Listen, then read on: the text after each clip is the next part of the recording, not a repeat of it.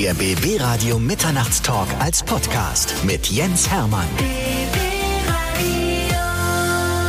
Dieses Format lebt von interessanten Menschen und einer, der sehr interessant ist und der sehr viel erzählen kann, ist bei mir. Dennis Kettlitz, herzlich willkommen. Hallo, grüß dich.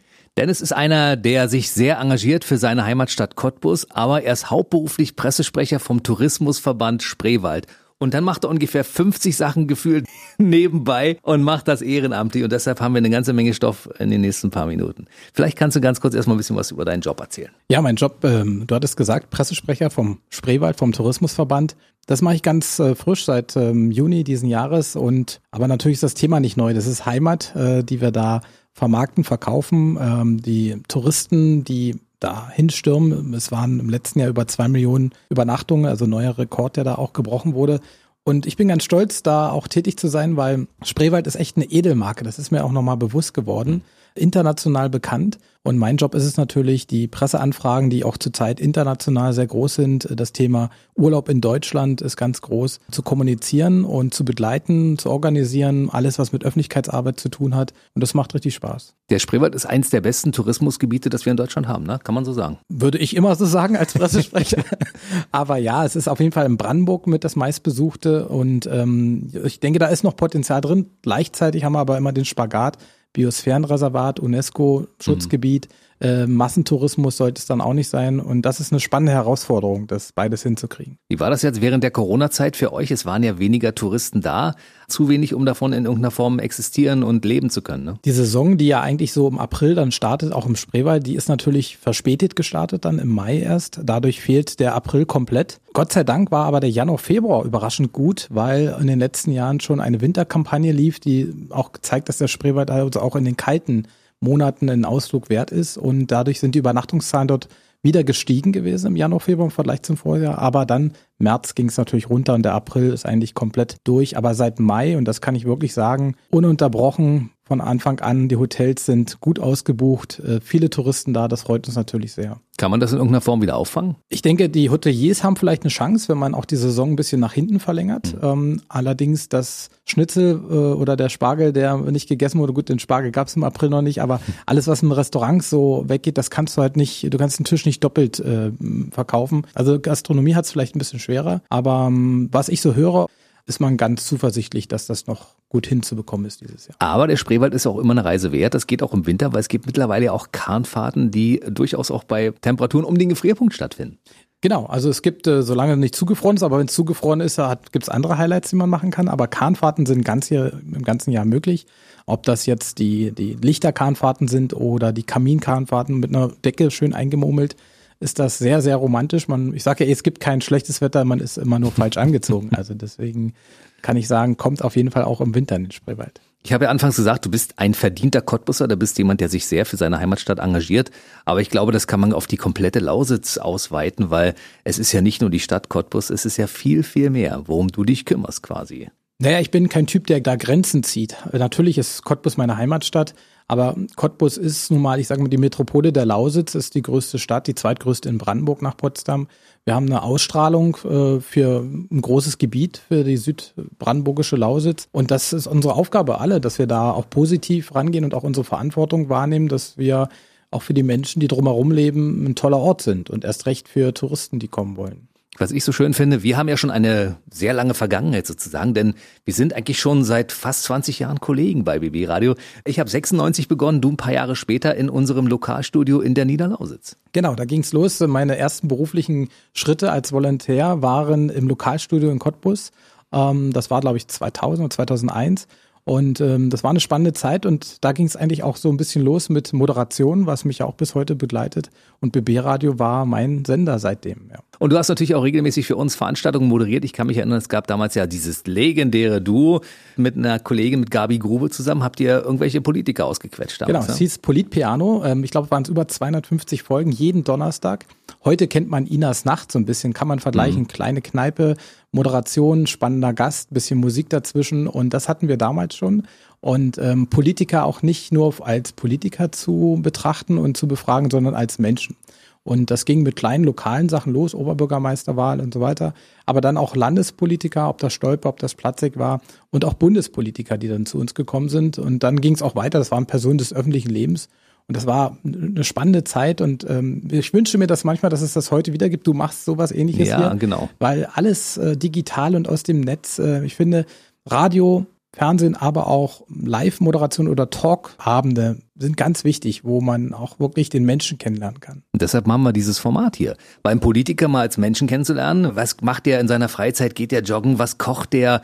Welche Freunde hat er? Das weiß kein Mensch über Politiker. Ja, vor allem, es sind ja Menschen, wie wir alle. Ja. Und ähm, es ist ganz wichtig auch, dass man den Mensch erst betrachtet und dann, was er tut, was er macht, ob in seinem Job, in seinem Ehrenamt und dann sich ein Gesamtbild macht. Aber ihn in irgendeine Schublade, die Politiker und die Sportler und äh, die Manager, das finde ich, wird der Sache nicht gerecht. Also das ist mir immer ganz wichtig, den Menschen zu betrachten und ähm, man erlebt ihn ja einmal privat oder einmal auch dienstlich und schon hat er ganz unterschiedliche Rollen auch. Mhm. Du bist ja mitunter auch politisch unterwegs. Dementsprechend den Stempel Politiker möchtest du dir aber nicht aufdrücken lassen, weil du bist der Mensch, der sich auch politisch engagiert. Ja, das Wort Politiker äh, ist eigentlich gar kein schlechtes Wort, aber ich habe manchmal das Gefühl, es ist äh, in unserer Gesellschaft äh, hat es ein sehr schlechtes Image bekommen, was äh, auch damit zu tun hat, dass man den Menschen meistens nicht kennt, dass man auch von Berichterstattung lebt äh, in seiner Beurteilung und ähm, dadurch natürlich nicht immer wirklich das wahre Bild auch da ist. Ich würde mich nicht als Politiker bezeichnen. Ich denke, als lokal engagierter politischer Mensch ist man auch noch kein Politiker. Ich mache das ehrenamtlich. Wenn man ähm, hauptberuflich sag mal, Minister oder sonst was ist, okay, dann ist man klar Politiker oder auch als Abgeordneter im Landtag oder Bundestag. Aber wer sich in seiner Gemeinde engagiert oder in seiner Stadt, der sollte vielleicht nicht gleich als Politiker abgestempelt werden. Obwohl ich ja hoffe, dass dieser Begriff mal wieder positiv belegt ist. Dann kann man auch alle Politiker nennen. Daran arbeitest du ja. Ja. Dich als Politiker kann ich mir gut vorstellen. Weil du bist ja so ein Machertyp. Du bist ein junger Typ, der engagiert ist, der sich um seine Stadt kümmert, der sich durchaus auch um größere Dinge kümmern könnte. Du packst das an und du machst das einfach. Dementsprechend freue ich mich, dass du äh, dich für diese Laufbahn entschieden hast. Ähm, wie gesagt, man wird ja mal gefragt, willst du dann mal das machen oder warum machst du das? Das ist kein Ziel irgendwie. Klar hat man im Kopf bestimmte Stationen und, und weiß auch, wenn man was bewegen will, muss man auch bestimmte Funktionen auch haben. Aber es war nie so ein Ziel, äh, man will das mal werden. Also aller Gerhard Schröder, ich rüttel hier am Zaun und will Bundeskanzler werden. Ähm, das finde ich ist auch alles ein bisschen übertrieben. Es wächst miteinander über Jahre und ähm, wenn man Projekte begleitet, Projekte entwickelt und Menschen damit begeistert und dann diese Menschen auch sagen, Mensch, du könntest auch mehr machen, du könntest auch das und das äh, vielleicht auch politisch machen, dann ist es ja eine Ehre und dann stehe ich auch gern zur Verfügung. Ich behalte das einfach mal im Auge. Ich meine, Österreich hat auch einen ganz jungen Bundeskanzler. Du bist 1981 geboren. Da ist ja Luft nach oben. Du bist Mitglied der Stadtverordnetenversammlung in Cottbus. Das heißt, du engagierst dich auch für die Stadt. Und du warst auch schon mal nominiert zum Cottbuser des Jahres. Ja, ähm, das ist ein ganz tolles äh, Format auch in Cottbus, dass man Menschen, die sich für Projekte einbringen, ähm, ähm, nominiert. Die Bürger schlagen das vor. Ich war da nominiert, bin es dann aber nicht geworden, ist aber gar nicht schlimm, weil auch die Nominierung war schon eher, mir ging es ja auch mehr um die Sache. Und zwar war es für, es gibt in Cottbus oder gab immer eine ganz besondere Uhr, die ähm, im Stadtzentrum zu DDR-Zeiten stand, ähm, die eigentlich alle aus dem Stadtbild kannten und die dann abgerissen wurde, weil ein neues Einkaufszentrum gebaut wurde.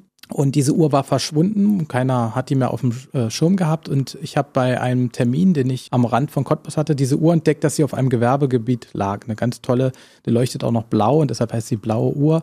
Und dann hieß es, ja, die muss weg, weil hier wird ein Solarfeld gebaut und die wird irgendwann verschrottet. Und dann habe ich gesagt, Moment, stopp, hier wird gar nichts verschrottet. Ja, die Stadt hat kein Geld und ähm, wird nicht wieder aufgestellt. Dann habe ich, äh, damals 2012 war das, glaube ich, oder elf war es schon, genau. Es war nämlich mein 30. Geburtstag, der bevorstand. Und ähm, ich habe gesagt, okay, ich kümmere mich darum, dass wir das Geld zusammenkriegen und habe bei meinem 30. Geburtstag auf Geschenke verzichtet. Gesagt, bitte spendet für diese Uhr. Da sind, glaube ich, 3000 Euro zusammengekommen und dann haben wir noch äh, Versteigerungen gemacht. Am Ende haben wir 10.000 Euro äh, gehabt und konnten diese Uhr aufstellen und sie steht heute in der Bahnhofstraße vor dem Stadtmuseum. Kann sich jeder angucken. Genau. Und das nur durch dein Engagement da haben viele da mitgenommen, aber vielleicht durch meinen Anschubser. Äh, und da, ich glaube, es wird manchmal auch unterschätzt, es braucht immer einen, der vorweggeht und der dann so eine Truppen auch zusammenhält, die wieder einlädt und äh, alle ähm, auch an einem Strang ziehen und koordiniert. Das ist immer ganz wichtig. Aber am Ende ist es immer ein Werk von so einem Team. Es ist aber nicht nur die Uhr, die in Cottbus steht, es ist noch mehr passiert. Zum Beispiel jetzt während der Corona-Zeit habt ihr, du und dein Kumpel und Freund Alexander Knappe, unser Popstar aus Cottbus, habt ihr gemeinsam etwas auf die Beine gestellt, was aller Ehren wert ist, und zwar ein Autokino-Festival und konntet Leuten Kultur zugänglich machen. Ja, das war Du kannst dir vorstellen, äh, so Menschen wie auch Alex ist auch so einer, wir können nicht still sitzen, wir müssen immer irgendwas tun und auf einmal wurden wir völlig ausgebremst und äh, mussten von heute auf morgen, äh, ja, habe ich mich dann, also ich hatte wirklich die ersten Wochen richtig Probleme und dachte so, das kann doch alles nicht sein. Das zieht einen auch wirklich mental runter. Und äh, dann haben wir uns gefunden und gesagt, ähm, Mensch, in Mecklenburg-Vorpommern, in äh, NRW ist es erlaubt. NRW, glaube ich, ist vorgegangen mit Düsseldorf, Konzerte und Veranstaltungen im Autokinoformat. Und in Brandenburg war das nicht möglich, weil wir das in der Eindämmungsverordnung nicht so nicht drinstehen hatten. Und dann haben wir es geschafft, auch die Politik zu überzeugen in, in, Potsdam, dass das in Brandenburg möglich ist. Ich glaube, am 8. Mai kam die Info und am 13. Mai ging es dann auch los bei uns, dass wir ein Autokino-Festival hatten und am Ende hatten wir fünf Wochen 7000 Besucher und es war, es war alles dabei. Energie Cottbus, das Staatstheater Philharmonisches Orchester, Kinofilme natürlich und dreimal ausverkauftes Konzert von Alexander Knappe und der Beifall der, der, des Hubkonzert, was wir dort hatten, war ein Segen für uns alle, weil es ging uns gut. Für mich als Moderator, der es auch moderiert hat, war es ganz ungewöhnlich. Äh, die erste Moderation kann ich mich immer noch erinnern. Man guckt in so eine Blechwüste die trauen sich auch noch nicht zu hupen. Man fragt, wo sind eure Lichthupen? Dann müssen sie erstmal schauen, weil die Lichthupe haben sie auch schon lange nicht mehr benutzt. Das übt man dann in den mhm. Wochen und am Ende waren das so tolle Hubkonzerte, äh, das wird mein ganzes Leben lang in Erinnerung bleiben. Ja. Das finde ich so schön, ja. Da setzen sich zwei junge Leute an den Tisch und sagen, wir machen was für die Stadt. Okay, wir machen ein Konzert im Autokino, alles klar. Und wir machen ein bisschen Kultur im Autokino. Ja, wo holen wir das Geld her? Lass uns was einfallen. Wer moderiert das? Hm, Dennis, du bist gerade da. Wer singt da? Genau, wer sorgt Alex. für, wer sorgt für eine volle selbst. Bude? Genau, Alexander ja. Knappe. Ein Konzert wollte er machen, ausverkauft, zweiten gemacht, da haben wir noch ein drittes. Also ähm, wir waren auf dem richtigen Weg und haben das, diese, diesen Schwung einfach mitgenommen und haben am Ende, das war uns ganz wichtig, wir wollten alle mit einbinden. Wir wollten sogar einen Boxkampf machen, der ist aber leider nicht erlaubt äh, worden, weil wegen der Kontakt, Kontaktsport. Genau. Ne? Aber es wäre natürlich toll gewesen, wenn alle im Kreis mit ihren Autos in der Mitte im Boxring und dann über Leinwand übertragen. War schon toll. Aber du bist schon einer der bekannten Cottbusser auch, weil man kennt dich schon seit vielen, vielen Jahren. Du warst ja früher sogar Landesschülersprecher. Das heißt, du hast schon sehr jung angefangen, an deiner Karriere als Moderator zu feilen. Und dadurch, dass du immer was für die Stadt gemacht hast, warst du immer im Fokus der Leute. Man kennt dich. Ja, das ist natürlich in so einer Stadt mit 100.000 Einwohnern fällt man schnell äh, auf, wenn man da sich ein bisschen engagiert was macht. Es gibt natürlich viele engagierte Menschen, aber klar, wenn man so medienpräsent ist, ich werde immer begrüßt von vielen, sagen, ich kenne sie irgendwo her, sind doch immer in der Zeitung oder sind doch mal da und da. Mhm. Also oft habe ich gar nicht das Gefühl, dass ich das bin, aber wenn man es dann doch ist und mit verschiedenen Themen, dann fällt man mehr auf. Aber äh, das hat auch Vorteile, weil dadurch hat man ein kleines Netzwerk, man kennt Leute, man kann schnell mal Leute anrufen. Und das liebe ich eigentlich auch an Cottbus. Es ist so eine überschaubare Stadt. Aber es könnte sein, dass sie durchaus größer wird, weil Braunkohle geht jetzt dem Ende entgegen, aber es gibt unheimliche Fördergelder für die Region Lausitz und für Cottbus als Stadt. Und da freust du dich natürlich ganz besonders, weil du siehst in eine rosige Zukunft sozusagen. Absolut. Ich habe jetzt äh, mit Leuten zusammengesessen auf dem Altmarkt und gesagt, eigentlich kommt jetzt die tollste Zeit auf uns zu. Die nächsten fünf bis zehn Jahre werden so gut werden für die Stadt, auch für die Region. Wir werden finanziell unterstützt ähm, vom Land. Es ist beschlossen worden, ähm, dass der Bundestag und Bundesrat halt diese Strukturwandelmittel zur Verfügung stellen. Das sind etliche Milliarden. Wir haben Projekte vor der Brust wie Medizincampus in Cottbus. Mhm, es soll ein IC, eine ICE-Anbindung ist geplant. Mit äh, Deutschlandtakt. Genau, Ministerpräsident hat sogar mal vom, vom S-Bahn-Takt gesprochen, ab 30, alle 30 Minuten ein Zug nach Berlin. Das wäre toll, ja. Ähm, dann, und dann der Ostsee, der gerade in der Flutung ist, der größte künstliche See Deutschlands, der 2025, 26 auch fertig sein wird und damit Cottbus nochmal ganz neu definiert. Cottbus ist dann Hafenstadt, kann man fast sagen. Und ähm, das alles zusammen, auch mit einer Wirtschaft, die sich sicherlich verändert, aber auf jeden Fall positiv, ist doch toll. Und da mitwirken zu können und mitgestalten zu können, und da rufe ich auch alle auf, mitzumachen, weil das kann auch nicht einer alleine, sondern ähm, es gibt tolle Ideen und ähm, es lohnt sich, nach Cottbus zu kommen. Ja, weil Cottbus wird dann auch Tourismus-Hotspot irgendwann werden. Ja, Dennis Kettlitz ist bei mir, er ist Pressesprecher vom Tourismusverband Spreewald hauptberuflich, aber nebenberuflich ist er auch der Vorsitzende vom Förderverein Cottbuser Ostsee. Das wird irgendwann mal so, so eine richtige boomende Urlaubsregion. Das ist sie ja oder kann sie ja jetzt schon sein. Das Seenland entwickelt sich ja seit Jahren schon. Ähm, nun haben wir dort viele Seen rund um Senftenberg im, oder im sächsischen Raum. Das sind viele kleinere Seen, die miteinander verbunden sind, viele kleine Städte oder auch Dörfer, die dran sind. Das hat für die Touristen natürlich einen Charme, für die Einheimischen eher schwierig, weil nach Oktober meistens tote Hose ist. Cottbus allerdings mit 100.000 Einwohnern oder lass es auch mal nur 90 sein, wenn es weniger werden, hat eine Großstadt direkt am See. Und das ist so mein, meine Bitte auch an alle Planer und da versuchen wir auch mitzugestalten, dass dieser See ganzjährig nutzbar ist. Also ich will einfach sagen können, gehen wir unsere Pizza auf dem Altmarkt essen oder am Stadthafen. Ich muss zu meinem Doktor, der sitzt am Stadthafen oder mein Fitnessstudio ist da. Also sprich, der Alltag muss da auch sein. Die Stadt wächst an diesen See ran. Und äh, wenn wir dann, und das ist auch so geplant, da werden richtige Hochbauten entstehen, ähm, also urbaner Stadthafen, äh, dann können wir das Monaco des Seenlands werden, sage ich mal. Dann fehlt nur noch ein Spielcasino und äh, dann trifft sich ähm, alles, was Rang und Namen hat, am Cottbusser Stadthafen. Und es ist ein überschaubarer Zeitrahmen, denn in fünf, sechs Jahren ist alles komplett die Tutti fertig. Ne? Also zumindest äh, die Flutung soll dann fertiggestellt sein. Ähm, aktuell sind wir bei rund 40 Prozent der Füllmenge.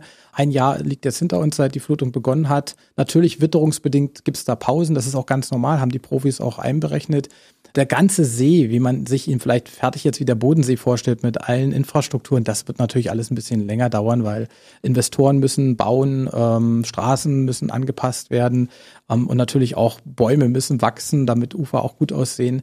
Das dauert, das wird schon ein Projekt für die nächsten 50 Jahre. Aber du bist jetzt 38, das heißt, also bis du in Rente gehst, ist das, was du irgendwann mal mit angeschoben hast, dann auch fertig. Ja, wenn ich jetzt 50 Jahre sage, dann bin ich dann 88. Ist doch ein schönes Alter, um sagen zu können, Guck mal. es flutscht, es läuft. Meins, äh, habe ich mitgewirkt. Na, mitgewirkt zumindest, genau, ja. Das ist schön. Also jemand, der sich für die Stadt Cottbus engagiert oder überhaupt für unser Land Brandenburg engagiert, der darf natürlich regelmäßig auch in diesen Formaten auftauchen. Erst recht, wenn er darüber hinaus noch mehr ehrenamtliche Funktionen bekleidet, wie zum Beispiel der Vorstandsvorsitzende des Fördervereins der Cottbuser Parkeisenbahn. Das ist ja auch eine Sache, die gar nicht jeder weiß, dass es da eine Parkeisenbahn gibt. Geil, neben dem Stadion. Ja, die einzige Parkeisenbahn ganz Brandenburg zumindest, die so, so eine Geschichte hat. Das muss ich vielleicht kurz erklären.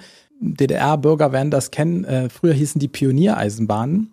Und äh, die gibt es seit den 50er Jahren. Ähm, die gibt es in Berlin in der Wuhlheide, die gibt es in Dresden im Großen Garten, aber auch in Leipzig und verschiedenen Städten der DDR, Gera, Halle. Und Cottbus hat auch eine seit dem 1. Juni 1954. Und ähm, der Gedanke war damals, die jungen Pioniere für die Reichsbahn später vorzubereiten als Eisenbahner. Die hatten dann kleine Uniform. Und mit dem Alter von neun Jahren kann man dort die ähm, Berufe des Eisenbahners, ob das der Fahrkartenkontrolleur ist, der die Aufsicht, die am Bahnsteig den Zug abfahren lässt oder auch dann später Fahrdienstleiter und sogar Lokführer ausüben. Und das sind ja die geborenen Eisenbahner von morgen. Und ich war als Kind schon immer Eisenbahnfan. Ich hatte eine Modelleisenbahn und äh, mit zwölf Jahren bin ich dann zur Parkeisenbahn. Das war 1995, ganz spannendes Jahr für Cottbus. Das war nämlich die Bundesgartenschau in mhm. Cottbus. Das kann man sich gar nicht mehr vorstellen. Heute hat diese Bahn so rund 40.000 Fahrgäste im Jahr. Und damals, 95, waren es 600.000 Fahrgäste in einem Jahr. Unfassbar. Und da habe ich begonnen als Kind, zwölf Jahre. Äh, der Fokus, die Scheinwerfer waren auf Cottbus.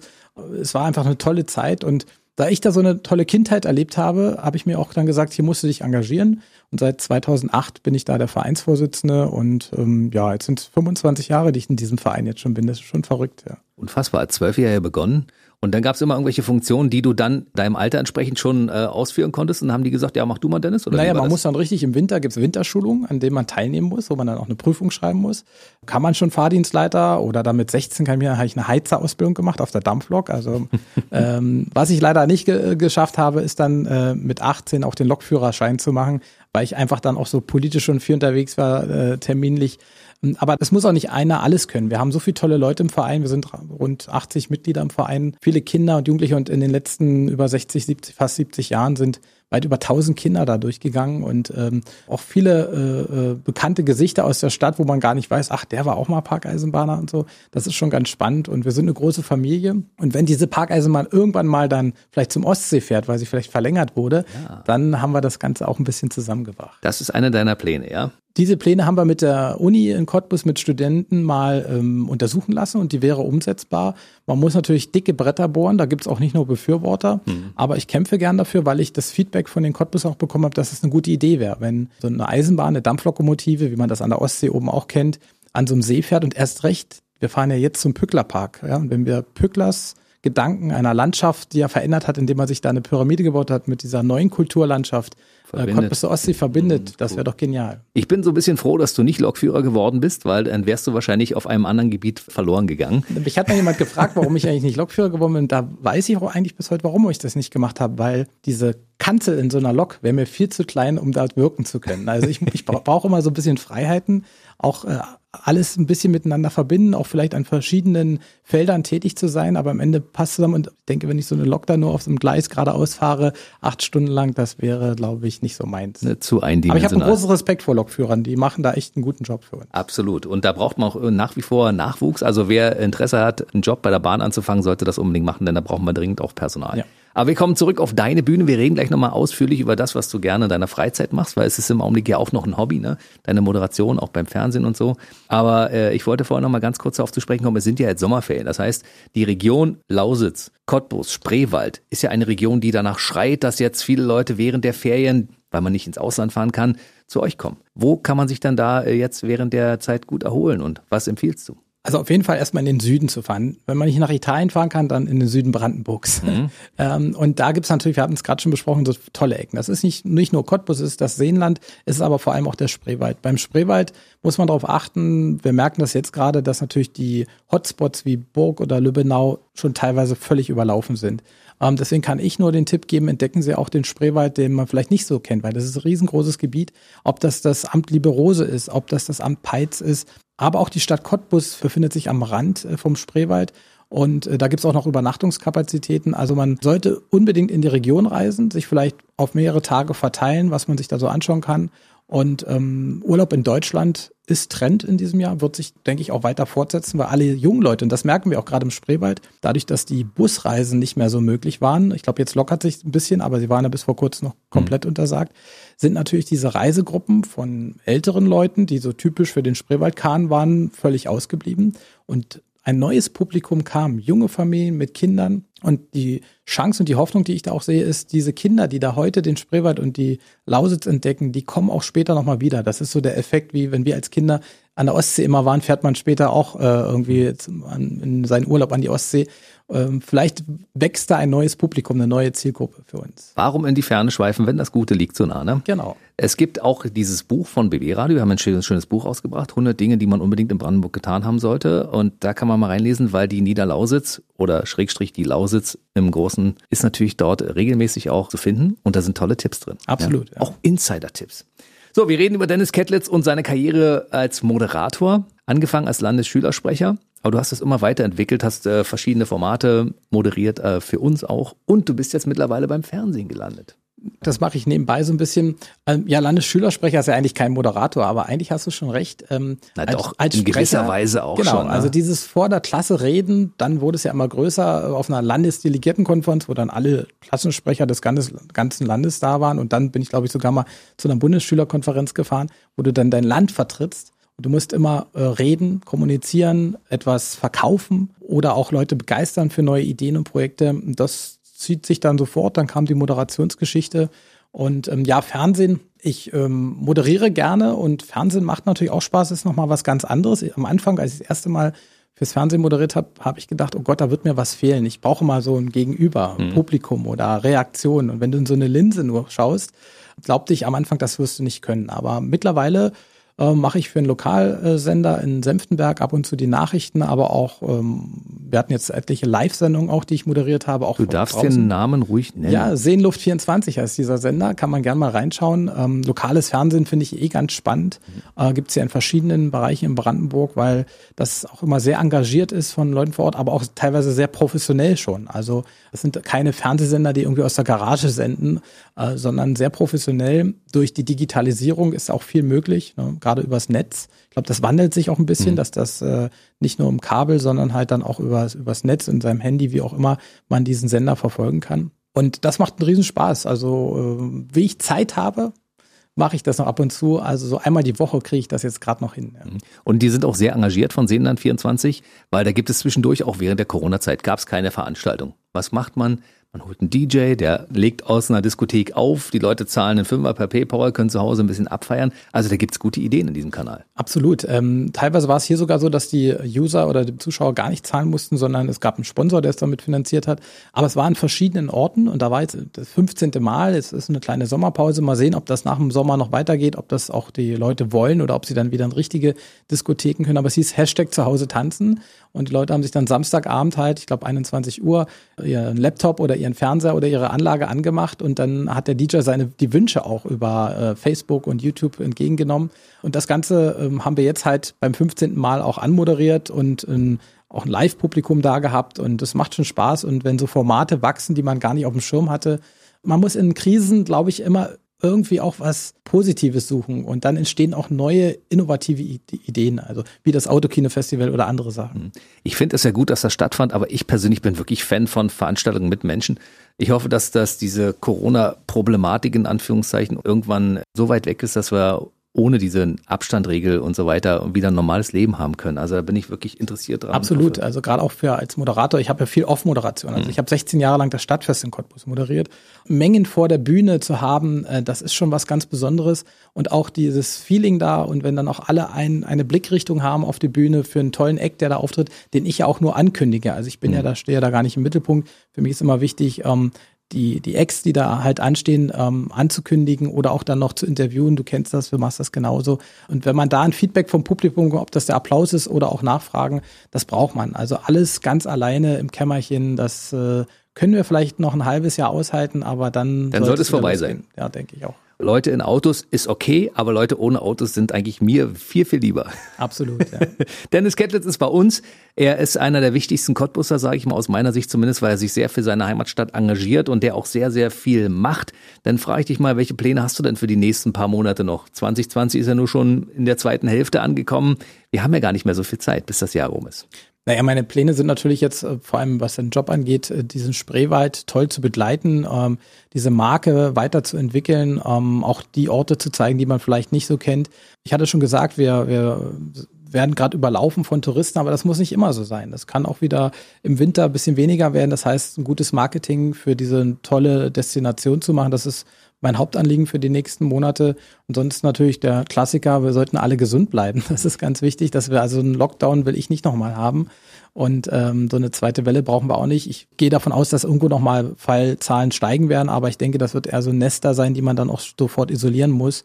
Also so ein ganzes Land nochmal lahmlegen, das, äh, da müssen wir alle unseren Beitrag leisten, dass wir das nicht nochmal durchmachen müssen. Im Moment stand Mitte Juli ist Cottbus aber erstmal Corona-frei. Absolut. Seit dem 12. April, glaube ich, gibt es keine neuen Corona-Fälle und wir hatten auch nur insgesamt 39 Fälle. Das ist für so eine Großstadt mit 100.000 Einwohnern schon ein Erfolg.